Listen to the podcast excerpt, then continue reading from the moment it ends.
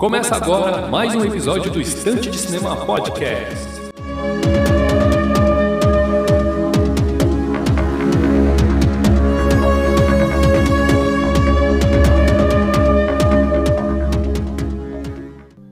Muito bem, meus amigos, estamos aí para mais um episódio do Estante de Cinema Podcast. Eu sou o de Brito, vamos conduzir aqui mais um episódio em formato monólogo. Tema do episódio de hoje, sim, não poderia ser diferente, 35 anos de Watchmen. Então, o episódio de hoje está segmentado nos seguintes assuntos: quadrinhos, primeiras tentativas de adaptação para os cinemas, filme do Zack Snyder, inclusão dos Watchmen no universo DC, desaprovação de Alan Moore e por último, mas não menos importante, a série de TV. Beleza, então, o tema do episódio de hoje é este daí. Espero que vocês gostem. Obrigado pela companhia virtual e pelo play desde já. É, gostaria de dedicar este episódio ao meu irmão Eric, um forte abraço para ele, né, seu querido irmão Kik. Então vamos aí iniciar o episódio de hoje. Procure o Estante de Cinema Podcast, nossa rede de podcast de preferência. Pode ser no Spotify, Deezer, Google Podcast, Anchor ou na rede que for de sua escolha. Estamos presentes em todos os agregadores. Procura no Estante de Cinema nossa rede social. Pode ser no arroba Twitter, arroba Estante de Cinema no Twitter e Instagram, Filmou e Letterboxd. Acessem o blog para matérias exclusivas e especiais no endereço estantedecinema.blogspot.com e lá vai ter um presentinho para vocês sobre o Watchmen, beleza então? Vamos iniciar o episódio de hoje falando sobre os quadrinhos. Bom, no ano de 1986, mais precisamente no mês de setembro de 1986, Alan Moore e Dave Gibbons lançam uma das maiores criações do mundo dos quadrinhos, né? É, esta história conta, esta, esta saga conta a história dos Watchmen, que é um grupo de vigilantes mascarados que faz justiça com as próprias mãos. Este grupo ele tem como característica algo que destoa dos demais quadrinhos né, lançados até aquele período, porque todos os heróis e todos os personagens tinham características mais virtuosas, né? E os Watchmen não, eles são um bando de degenerados, cada um tem o seu defeito, e é uma quebra de expectativa muito grande, porque aquilo não era muito comum naquela época, né? Então, esta é a primeira coisa que chama atenção a respeito dos Watchmen. É, além dos quadrinhos, que quando que se encerraram em outubro de 1987, temos também jogos como Watchmen The End is Nigh, onde você controla o Rorschach e o Coru ou o Coruja, né, num clássico jogo de briga de rua, né, que não sei se você vai lembrar aí de Streets of Rage ou Final Fight, né? E aí é um jogo mais moderno, assim, 3D, mas o conceito é muito parecido com esses jogos antigos de briga de rua, né? Ele não tem muito, muitos outros, muitas outras tarefas a não ser bater nos, nos vilões, né? Então é um jogo bastante interessante, tem dublagem dos atores aí que interpretaram Rorschach e o Coruja respectivamente. E é muito interessante, vale muito a pena conferir se você é bastante fã. Além do filme dirigido por Zack Snyder e lançado em 2009, temos também uma série de TV dirigida por Damon Lindelof e mais quadrinhos, que são, por exemplo, os antes de Watchmen. Né? Uh, ainda na década de 80, tivemos as primeiras tentativas de adaptação para os cinemas. Joel Silver seria o produtor do filme, né? E Joel Silver que veio a produzir Predador e Matrix no ano de 1999. Porém, a, o, o Joel ele tinha uma visão diferente do que o Zack Snyder entregou em seu filme, onde ele até, onde o próprio Joel comentou numa entrevista, né, para a Coming Soon, né, ele disse que, abre aspas, minha versão seria superior à de Zack Snyder, pois Snyder é muito escravo do material original. Ou seja, a fala do produtor dá a entender que o, o, seu filme seria muito diferente, inclusive, do que vimos com Zack Snyder, né?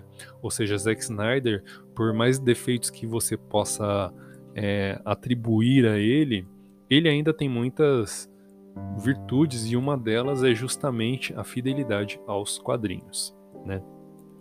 E uma coisa interessante a respeito dessa primeira tentativa de adaptação nos anos 80 era a primeira. Robin Williams seria Rorschach. Dá para imaginar isso daí? Não muito, né? Mas Robin Williams estava interessado em interpretar Rorschach. A outra é um tanto interessante, mas seria difícil ver o cara raspar os cabelos, né? Mas enfim, Arnold Schwarzenegger seria o Dr. Manhattan. Olha só que, que mind blow, né, essa notícia aí agora. Então, se você não sabia, dorme com esse barulho aí. Por último, mas não menos importante, o final do filme seria ainda mais diferente do que vimos no filme do Zack Snyder. Tá?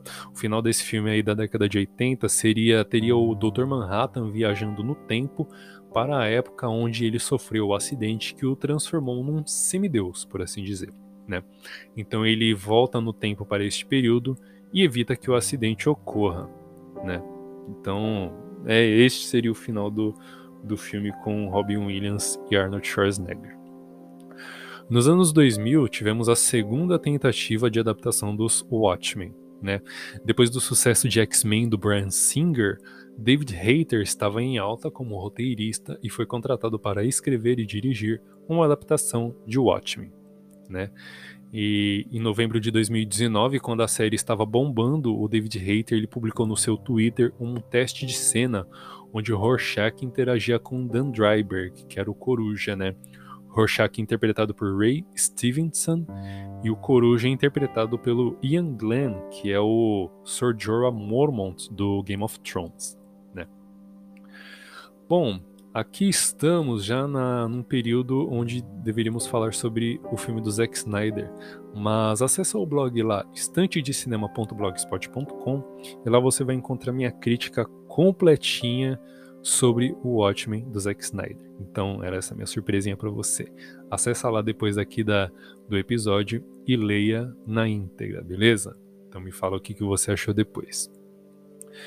É, voltando aos quadrinhos, os Watchmen eles foram incluídos no universo DC na saga, por exemplo, Doomsday Clock, né?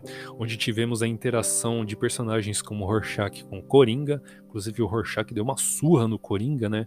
o Batman, o Coruja, todos eles se misturam ali de alguma maneira. Né? É, algumas coisas bem interessantes, por exemplo, foi o diretor do filme The Flash, né, o argentino Andy Muschietti, ele andou fazendo umas postagens que sugerem que essa união nos cinemas também poderia acontecer. Né? Ele publicou no seu, acho que, Instagram, o símbolo do Batman com uma mancha de sangue, semelhante ao bottom do comediante sujo de, entre aspas, caldo de feijão, né? Ou caldo de feijão humano. Uh, em Batman vs Superman, temos uma outra referência ao Watchmen, mais especificamente a Rorschach, na cena onde os policiais assistem ao jogo de futebol dentro do carro e recebem um chamado, né? Assim que ele que o barato deles é cortado ali, que eles têm que né, atender ao chamado ali da central, é, a câmera dá um zoom out e podemos ver uma placa do porto de Gotham e nessa placa está escrito The End is Nigh. Né? Este este escrito, esta frase, ela é, ela fica na, numa plaquinha, né, do Rorschach, que ele, quando ele carrega essa plaquinha sem a máscara, né, então ele passa ali pelo, é, pelo enterro do comediante, por exemplo, e tal, logo no começo do, do quadrinho ou do filme, esta frase ela virou uma frase bastante célebre, né, bastante famosa. Uh, mas nem tudo são flores, pois o criador de Watchmen ele desaprova tudo o que foi feito depois, né? Depois da conclusão dos quadrinhos, porque logo quando ele terminou a publicação, ele e a DC entraram em rota de conflito, né? Já há muito tempo que ele de, que o Alan Moore diz querer distância dos quadrinhos no geral, né? E o Watchmen se vê incluso na lista. Tanto que ele não foi creditado na série como, cria, como criador de Watchmen, apenas o Dave Gibbons. Isso, isso se deve ao fato dele ter rompido relações com a DC Comics logo quando ele concluiu, como eu mencionei, no ano de 1987, 1988. E isso foi falado em uma entrevista ao New York Times no ano de 2006, onde o Alan Moore diz assim: A DC conseguiu me enganar com sucesso e por isso nunca voltarei a trabalhar com ela, né? Pois além de Watchmen, essa briga, essa briga respinga em outros quadrinhos que foram adaptados para os cinemas, como Do Inferno, A Liga Extraordinária e V de Vingança. Todos estes três são quadrinhos do Alan Moore e que foram adaptados para o cinema. E isso se, isso se atrela também à série de TV lançada em 2019, né? uma minissérie de nove episódios dirigida por Damon Lindelof. Traz no elenco Regina King como Angela Abar, que é a protagonista da série, Jeremy Irons como Ozymandias, né? Uma interpretação ali maravilhosa, uma com um uniforme fiel aos quadrinhos, né? O Tim Blake Nelson, que é um ator extraordinário, como interpretando um personagem novo criado para a série chamado Looking Glass, e a Jean Smart, interpretando uma já senhora Laurie Blake, né, a filha da Silk Spectral. A sinopse dessa série, ela diz assim: Ambientado em uma história alternativa onde vigilantes mascarados são fora da lei, o Watchmen embarca em um misto de nostalgia com novos elementos, enquanto tenta estabelecer o próprio caminho. Esta série de TV, dirigida por Damon Lindelof, ela é uma sequência direta dos quadrinhos, porque o filme do Zack Snyder ele acabou alterando um pouco o final, né? No final dos quadrinhos é uma lula gigante que acaba atacando a cidade, fazendo com que o mundo entre em uma união ali, né?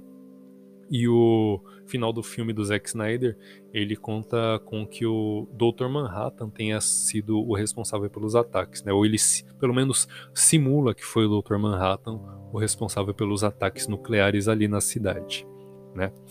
Uh, só pra gente lembrar como o quadrinho termina, né? O diário do Rorschach, onde ele conta toda a sua história toda a sua, toda a sua vivência naquele mundo, ele escrevia num diário. E antes dele morrer, ele envia este diário para um jornal chamado New Frontiersman, que é uma mídia conservadora, né, lida, lida pelo personagem. Tem um outro jornal que é um jornal mais progressista, e esse New Frontiersman é uma mídia mais conservadora, né, uma mídia mais à direita. Então o Rorschach ele manda este diário para este jornal, e isso faz surgir uma onda de terrorismo nos Estados Unidos, onde uma extrema direita ela se torna um grupo de, um grupo de mascarados como o Rorschach e usa aquilo que está escrito no diário como uma desculpa para as suas ações. Né? O Alan Moore ele é um gênio dos quadrinhos, não só pela sua narrativa e pela sua criação, mas por inserir a política muito de uma maneira enraizada nas suas histórias. Né? Então isso é muito interessante, deixa os quadrinhos muito interessante e a série ela foi muito importante em respeitar este aspecto, né? Se os quadrinhos do Alan Moore tivessem que ter uma sequência, acho que não teria como ser algo diferente disso que vimos. Então é uma série de TV realmente brilhante, vale muito a pena assistir.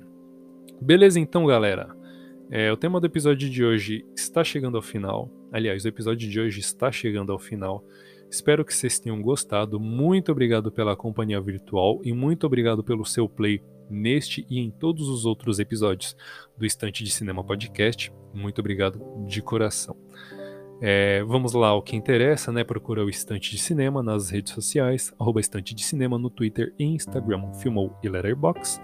Acessem o blog para matérias exclusivas e especiais no endereço estantedecinema.blogspot.com e procure o Estante de Cinema Podcast na sua rede de podcast de preferência. Pode ser no Spotify, Deezer, Google Podcast, Anchor ou na rede que for de sua escolha. Estamos presentes em todos estes agregadores. Beleza, então, muito obrigado mais uma vez e nos vemos no próximo episódio.